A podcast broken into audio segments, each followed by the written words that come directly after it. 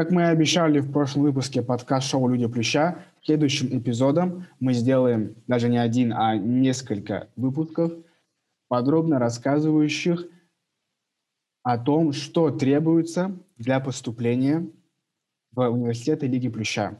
И в этом эпизоде мы расскажем, наверное, об одном из самых главных аспектов. Это тесты. Итак, Мухаммад, расскажи нам вообще, какие тесты существуют, для чего они, как они называются, что в них надо сдавать и так далее. Так, да, да, как и обещали, выпуск про обязательные такие аспекты поступления, то, что должен выполнить каждый абитуриент. Но для начала я бы хотел бы поздороваться со всеми. Там, всем ассаламу алейкум, доброго вечера, доброго утра, когда вы это слушаете. А, первым действием вашим это будет выбор университетов. Второй – это выполнение обязательных экзаменов, тестов. А, третий – это уже написание эссе, мотивационных писем и все остальное, там, собрание рекомендаций и так далее. Мы это обсуждали в прошлом выпуске. Сегодня мы будем обсуждать именно вторую часть – это тесты и экзамены. Если ты поступаешь в такие хорошие вузы, то, скорее всего, с тебя будет требоваться сдать э, экзамен на знание языка. Обычно это TOEFL, если это американский вуз. Но бывает, что и IELTS они тоже принимают. Некоторые принимают даже Duolingo. И, ну, надо смотреть каждый университет их на, на их сайте, что они принимают. Но TOEFL, он такой универсальный для американских университетов. Это на знание языка. И также такой экзамен по типу российского ЕГЭ, это экзамен SAT. Еще есть SAT Subject, это уже такие профильные экзамены. А именно SAT-тест обычно, это в него входит часть verbal part и math, то есть это часть такого письменного, грамматики языка. И вторая часть – это математика. Это как два обязательных предмета по ЕГЭ. А subject тесты, SAT subject тест, это как профильные предметы, они бывают по истории, по биологии, по химии, ну, в чем ты разбираешься. В этом году из-за пандемии, из-за того, что сложно попасть там, в центры сдачи SAT, его сделали некоторые университеты, даже большинство университетов optional, то есть по, э, по желанию ты можешь отправить, это не обязательно. Хотя, если ты хочешь повысить свои шансы, то очень рекомендуется все-таки сдать и отправить свои результаты, если они, конечно, такие ну, достаточно высокие. Давай пройдемся поподробнее по каждому виду экзаменов, по виду тестов. Начнем с TOEFL. TOEFL — это, ну, IELTS тоже, но мы сейчас сконцентрируемся именно на, TOEFL. TOEFL — это экзамен на знание, на подтверждение твоего уровня английского языка, что ты, ты должен подтвердить то, что ты вообще способен понять, о чем будет вообще вестись речь в университете, способен э, осваивать программу и вообще понимать, что они там говорят. TOEFL делится на четыре блока. Это listening, reading, speaking и writing. Экзамен довольно шаблонный, то есть ты берешь каждый блок и находишь, и разбиваешь его на определенные типы вопросов. Они там ты, всякие, прям такие типовые задания. И их тренируешь. То есть листинги — это ты слышишь, ты слушаешь какое-то аудио, довольно долго, кстати, две или три минуты слушаешь, или ты очень хорошо это все запоминаешь, или очень быстро конспектируешь. Мне это пока сложно дается. Затем это reading, какие-то тексты, speaking, уже общаешься, показываешь свое умение разговаривать. И writing, там какой-то эссе должно быть. Обычно по последнему райтингу э, довольно сложно получить максимальный балл по вот этой части. Э, если ты подаешься в такие очень высокого ранга университета, то они запрашивают Э, по-моему, 100 баллов минимум. У каждого уни- универа по-разному, но в среднем я видел то, что это было 100 или 110 баллов. Может, иногда 90, так, плюс-минус.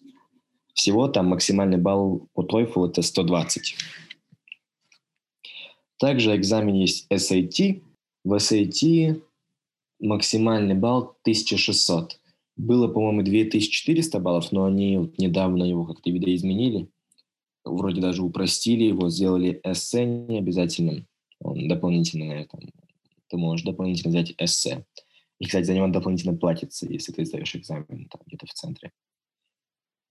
А, эссе делится на, на, на три части. Ну, основные две части и плюс эссе. То есть verbal part, как я сказал, это reading и writing, writing and language и reading. А math, она делится на часть математика с калькулятором и математика без калькулятора. Ну и эссе. Лично для меня, кстати, эссе, по-моему, самое сложное, потому что оно э, тебе дается... Ну, э, к этому подойдем поближе, попозже. Сейчас начнем с самого начала. Это, это verbal part, да? Reading, writing and language. То есть verbal part — это такой большой блок, одна часть, и verbal part делится на две части. Это reading. В reading 52 вопроса, и тебе дается 1 час и 5 минут, то есть это довольно немного. Тут даже дело не в том, чтобы ты все знал. Тут важно, чтобы ты э, мог уложиться во время, потому что это еще экзамен на время.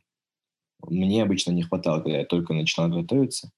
Я сейчас продолжаю готовиться, но я помню, что вначале было очень сложно э, втиснуться в, в эти временные рамки. Так, да, 52 вопроса и 65 минут. То есть ну, там чуть больше минут тебе дается на вопрос.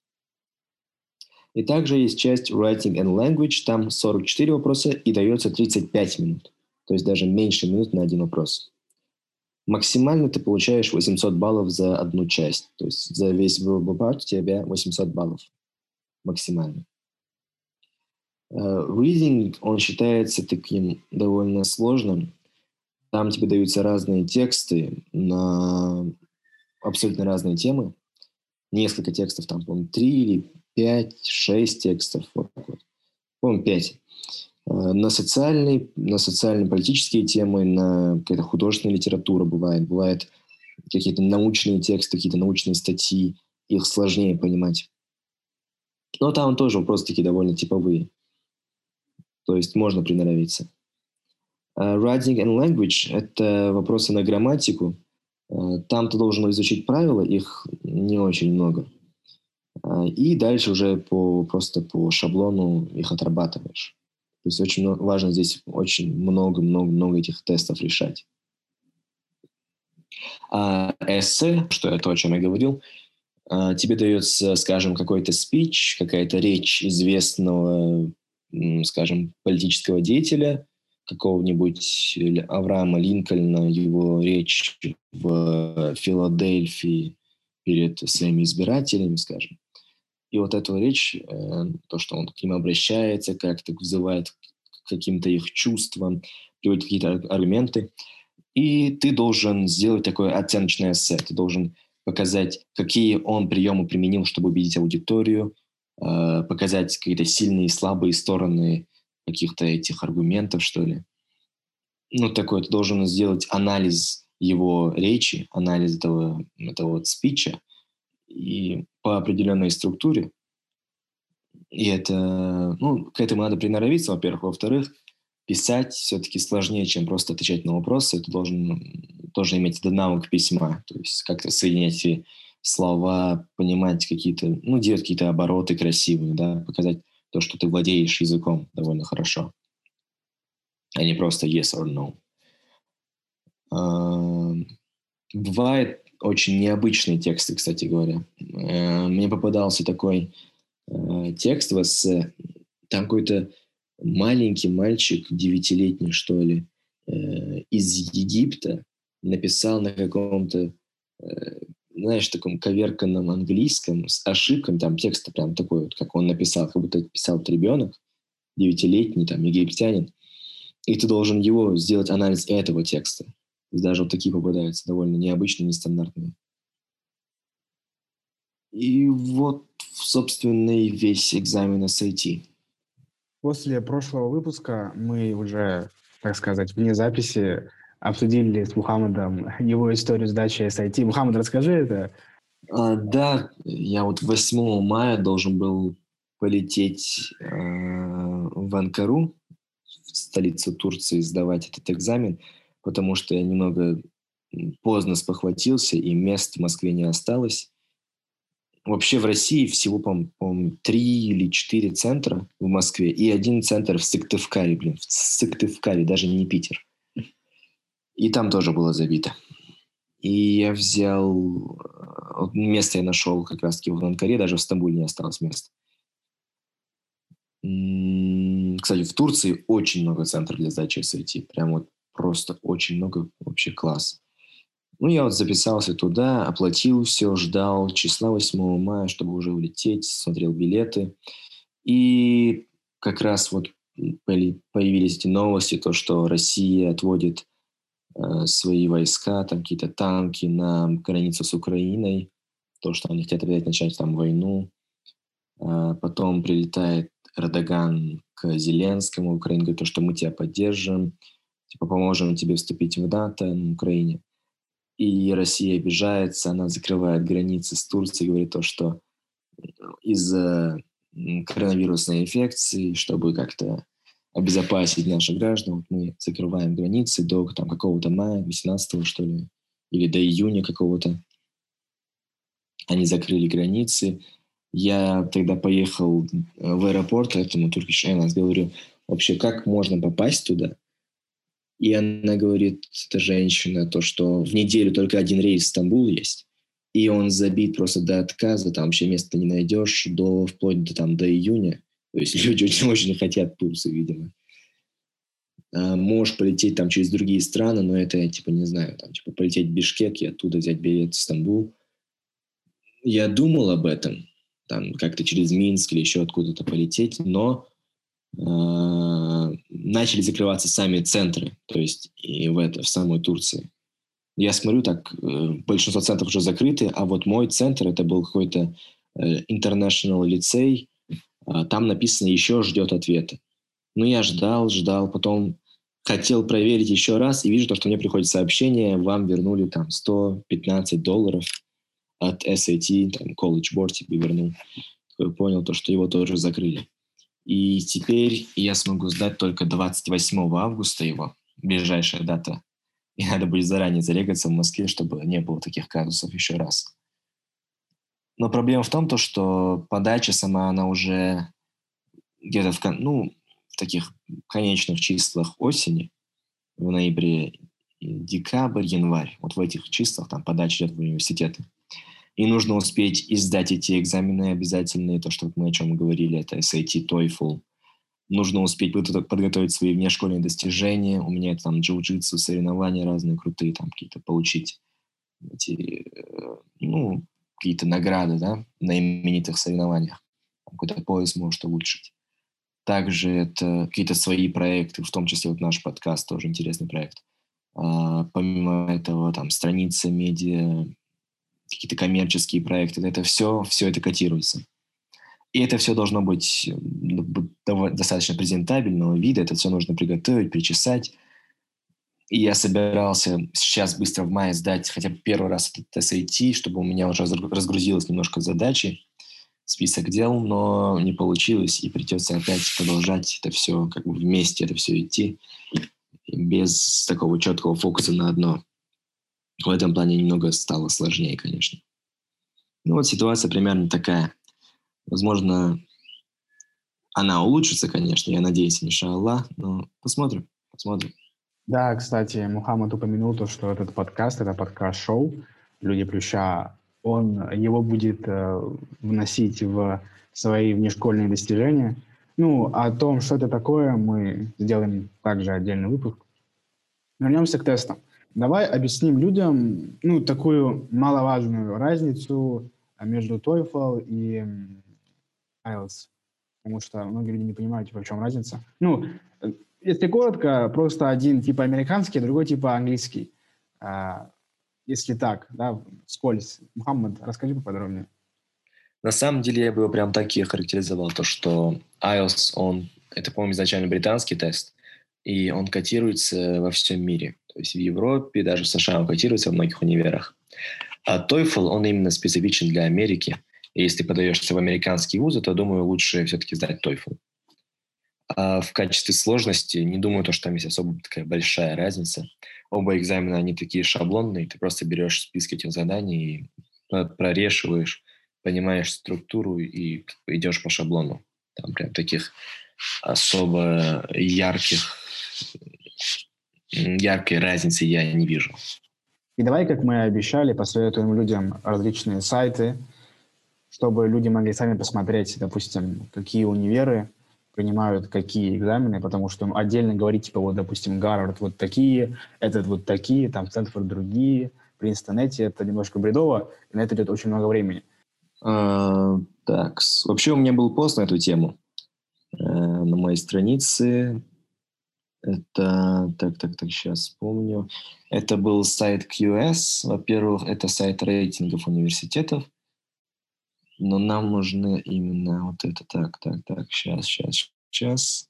А, есть хороший ресурс. Это US News. И там показано большое, большое количество информации касательно универов. Есть ресурс от College Board, это компания, которая делает э, SAT, проводит эти экзамены. Это частная компания, кстати говоря. Я, кстати, а.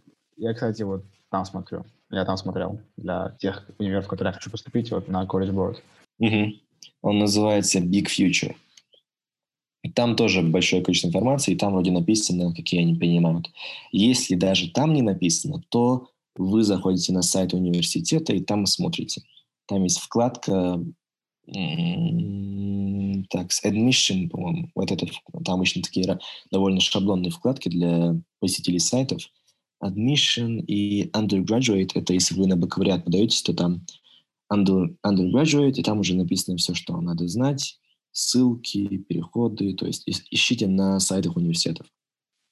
А, если вы ищете не то, если вы ищете не просто, что принимает университет, а вы хотите уже подготовиться к самим экзаменам, то для SAT есть очень хороший ресурс, называется Khan Academy. Там бесплатный ресурс, вы можете тренировать свои разные э, то есть части SAT. Там есть э, несколько, по-моему, 6 или 4 теста, которые вы можете полностью скачать и их пройти. Там очень много типовых заданий, показывается ваш прогресс, то есть очень классный сайт, бесплатный причем. Khan Academy. Это SAT. Да, то есть э, беспроигрышный вариант, как э, Мухаммад сказал, то есть заходите на сайт универа, если... Вот я так делал. Если я не находил на Big Future, то я заходил на сайт универа и просто там смотрел. Там будет... Э, ну, если вы английский знаете, я не, не думаю вам составить это трудностью найти раздел, где будет описываться то, что им нужно для поступления. Ну, если перевести на манеру сайтов русских э, университетов, то это будет типа вкладки там абитуриентам, да, что-то типа такого. А, и сразу ответим на вопрос э, людей, которые, скорее всего, э, далеки от э, поступления, ну, только-только заинтересовались этим. Принимается ли ЕГЭ? Принимается ли ЕГЭ? Мухаммад, просто без комментариев, давай скажи свое слово. No comments. Просто no comments. ЕГЭ для них это как для нас, для нас, не знаю, ветер на лугу. ЕГЭ там вообще не, не котируют никак. Там просто скажут, парень, иди-ка ты лучше гуляй. То есть, а, кстати, по поводу ЕГЭ. А, даже вот из-за этого Мухаммад, э, по сути, почти ЕГЭ не сдает. То есть он себе прям обрезал все концы, сжег все мосты. То есть либо туда, либо никуда больше. А, вот расскажи, Мухаммад, а, то, что ты даешь только математику и русский, просто чтобы закончить школу, да, как бы получить аттестат. А так ты не сдаешь типа на баллы. Вот расскажи об этом. Ну, почти так. Я изначально планировал э, то, что я просто сдам русский и математику. В итоге даже математику отменили, и мне надо было сдавать просто русский, чтобы получить аттестат. Но потом меня попросили старшие, что типа все-таки сдай, там, на всякий случай. Но для меня не сложно, все равно там я как бы все равно в школу хожу, на уроки хожу, что-то слушаю, что-то запоминаю. И, ну, довольно несложно это все. Я на это не трачу так много времени, репетиторов не нанимаю. Просто то, что вот на уроках слушаю, то, что запоминаю, то и, то и выкладываю на экзамене. То есть. И у меня нет такой задачи получить там какой-то определенный балл там, по общесознанию, по английскому, по русскому. Мне это особо не важно. А, есть проблема на то, что парней в России с 18 лет призывают в армию, но ее тоже можно решить, думаю, довольно несложно. Потому что, как ты знаешь, я планирую взять year, то есть один год а, у меня свободный. Я подаю документы, иншаллах, где-то в декабре-январе, получаю ответы где-то в конце марта. А, точно, по-моему, я уже говорю в универ то, что из тех, что меня приняли, я выбираю один университет, отправляю ему ответ где-то, по-моему, то ли в мае, то ли в конце апреля. И в сентябре начинается учеба. То есть этот, этот год после того, как, ну, как я подаю, этот один год у меня получается свободный. Я планировал заниматься как раз-таки в это время своими проектами, какими-то активностями, знаешь, коммерческие, некоммерческие. Может, попутешествовать, если что-то здесь откроются границы. Посмотрим. Примерно вот такой расклад сейчас. Кстати, по поводу ГАПьер, давайте коротко. Это типа академический год, да? То есть год, когда ты берешь условно перерыв учебы, да? У меня, кстати, тоже будет ГАПьер, только получается, у меня будет ГАПьер, когда ты начнешь учебу, у меня будет ГАПьер. То есть я сейчас, э, я решил сделать такую схему, я сейчас поступаю здесь на первый курс. А, вот Тут, короче, пока первый курс я готовлюсь полностью к поступлению, и уже когда тут первый курс заканчиваю, я подаю заявки в универы, которые хочу поступить. И вот на этот период я, после первого, э, первого курса я потом беру ГАПИР. Короче, когда ты поступишь уже, иншалла, у меня иншалла будет как раз-таки вот э, ГАПИР получается. По поводу э, военкомата, да, у меня как раз-таки Недавно пришла повестка, э, я должен туда пойти. В общем, да, это, это большая проблема. Но смотри, было бы интересно спросить, э, человек уезжает, типа, туда, как бы, ему не дают, типа, а, как это, как, как эта статья, мол, там, уклонение от призыва. В общем, и когда мы позовем студентов, дай бог уже в скором времени, э, ребят, которые из России, либо из СНГ учатся там, если это будут парни, то мы спросим, там, нет ли проблем с этим, там, с военкоматом и так далее. Либо они, ну, либо, скорее всего, можно просто отмазаться, как это у нас говорится, либо, если ты просто уезжаешь, то, ну, я думаю, могут возникнуть проблемы. Ну, посмотрим. Да, и важно касательно ГПР показать университету то, что ты не просто лежал на диване и играл в видеоигры этот один год. То есть показать то, что ты вот реально чем-то занимался, показать то, что вот у меня такие там проекты, у меня вот там бизнес, у меня э, я занимаюсь там каким-то, не знаю, спортом, у меня там, я открыл студию живописи, вот что-то в этом роде, то, что ты не сидишь, не сидишь сложа руки. Ты должен в этом их убедить, то, что ты не просто взял себе год, чтобы, ну, скажем, отдохнуть. Даже путешествие – это тоже то есть хорошо ты рассказываешь то, что ты планировал этот один год посвятить путешествию, узнать там какие-то культуры, рассказать какую-то свою личную историю, показать то, что через эти путешествия там что-то в тебе изменилось. То есть то, что ты находишься в какой-то активной деятельности, то, что не сидишь сложа, сложа руки, это очень важно. Да, то есть э, отдых вы берете только от учебы, а не от остальных деятельностей. Вы, наоборот, должны вот в это время как раз-таки для чего я его беру, взвинтить на максимум показатели своих э, внешкольных достижений, проектов и так далее, чтобы потом вот это все предоставить. Короче говоря, мы затронули тему ГАПИР на этом подкасте. Ну, в принципе, она небольшая, поэтому можно совместить. А и... ты, ты хочешь после первого курса типа отчислиться и, и ГАПИР взять или взять там академ отпуск? Смотри, я такой схематоз решил сделать. Я возьму академ, да, а, и, короче, буду готовиться вот к поступлению. Вот. И а, если проскочу, то, типа, я отчисляюсь. Если нет, то, типа, возвращаюсь. Понял, да? Вот такой, такой схематоз. Mm. Просто а, изначально, если ты подаешься на бакалавриат, то ты не указываешь в заявке то, что ты учишься в университете в России. Обычно этот факт умалчивается. Потому что ну, там вроде нельзя подаваться. Ну, само собой, типа, мне сказали, типа, парень, ты, типа, как бы, давай-ка, ты уже учишься. Получается, у тебя два года, разве нет, если ты подаешься на первый курс? Или ты на первом курсе будешь подаваться? Смотри, а, я сейчас иду, ну, точнее, ну да, вот в этом году я заканчиваю 11 класс, я сейчас поступаю на первый, первый, первый курс, и после первого курса я иду на гапьер. Понял, да? Так. А, получается, два гапьера, если ты отправляешь заявку им во втором курсе, получается, да? Ну, Смотри, получается... Подожди, сам, подожди, ты запутал меня. Короче, я сейчас иду на... Тут у нас, видите, live-контент будет, запутались в словах. Смотри, сейчас я заканчиваю 11 класс, сдаю ЕГЭ, поступаю на биологический факультет а, здесь, у себя в городе. Потом я после первого курса, я, я полноценно учусь первый курс, да?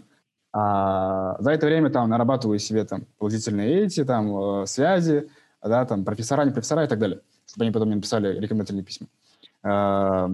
И после чего я беру академ, ГПР, ну, получается, после первого курса.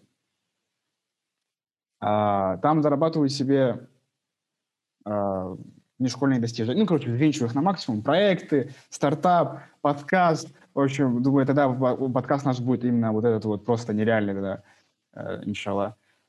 И потом я, получается, э, подаю в конце этого гапира на ну, универы, которые я планирую поступить. Ну, получается то, что у тебя два года будет свободных после окончания школы. Если ты подаешься в универ, получается, у тебя два, два гапира, если... Ты же не указывал, что ты там учишься уже на первом курсе. Показываешь а, то, ты, что ты... А, ты, ты после школы имел в виду? Я просто услышал то, что ты имел в виду, что у меня после первого курса два гапира. Да, да, получается так. Именно так будет.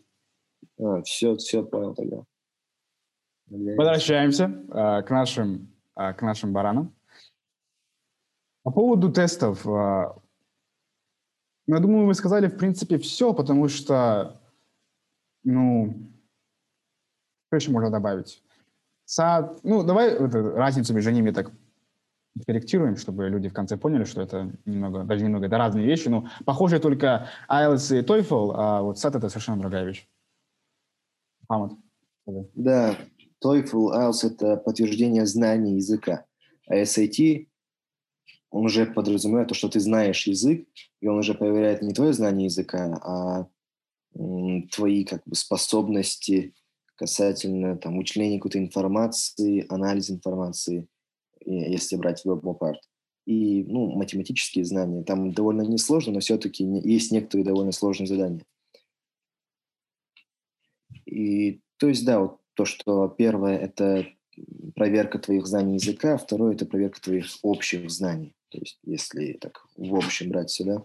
Ну, еще плюс дополнительно subjects, а, у SAT, то есть э, профильные предметы. Если вот так приводить на наш манер, то есть это как а SAT это как а, ЕГЭ обязательный, который раньше был математикой и русский, а теперь это просто русский, да, с этого года.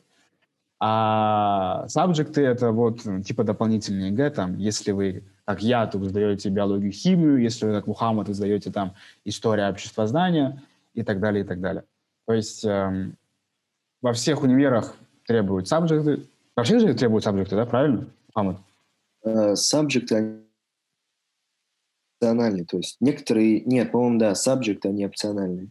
И, по-моему, для иностранных студентов это в этом плане не прям так строго. Но если ты учишься в Америке, оканчиваешь школу Америки и подаешься в там какой-нибудь то, скорее всего, тебе надо будет сдать сабжект-тесты. Да, то есть э, это как именно профильные какие-либо предметы, там химия, биология, обществознание, история. Кстати, Сабжект по истории. Какая там история? Вот мне просто интересно резко. Химия, биология. Истории очень много, очень много про историю Штатов. Э, у них прям вот упор на это, по-моему, идет. А, то есть ты сдаешь именно историю Америки, да, получается? Не, я историю не планирую сдавать. Я SAT сначала сдам. Если не, я имею в виду, останет... не, я не про тебя, брат. Я имею в виду именно вот, э, если кто-то будет задавать там SAT subject э, по истории, то это будет история Америки, получается, да?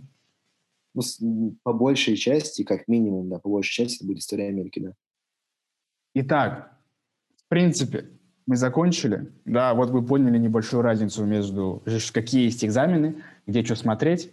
Э, наверное, там будет спрашиваться, как, какими именно способами они вырезали индейское население, коренное население Америки. Ну, наверное, что-то в этом роде. А, прикинь, короче, вот мы с тобой а, подадим этот подкаст как наше этот школьное достижение. Да, типа, все, вот поступили, да, уже учимся, и тут, короче, решили там послушать, да, ну, попросили там каких-то ребят, и какое развитие событий, попросили ребят русскоязычных подкаст послушать и рассказать, что мы вообще там разговариваем, да, о чем. И тут это слушают, и все, отчисление, понял, да?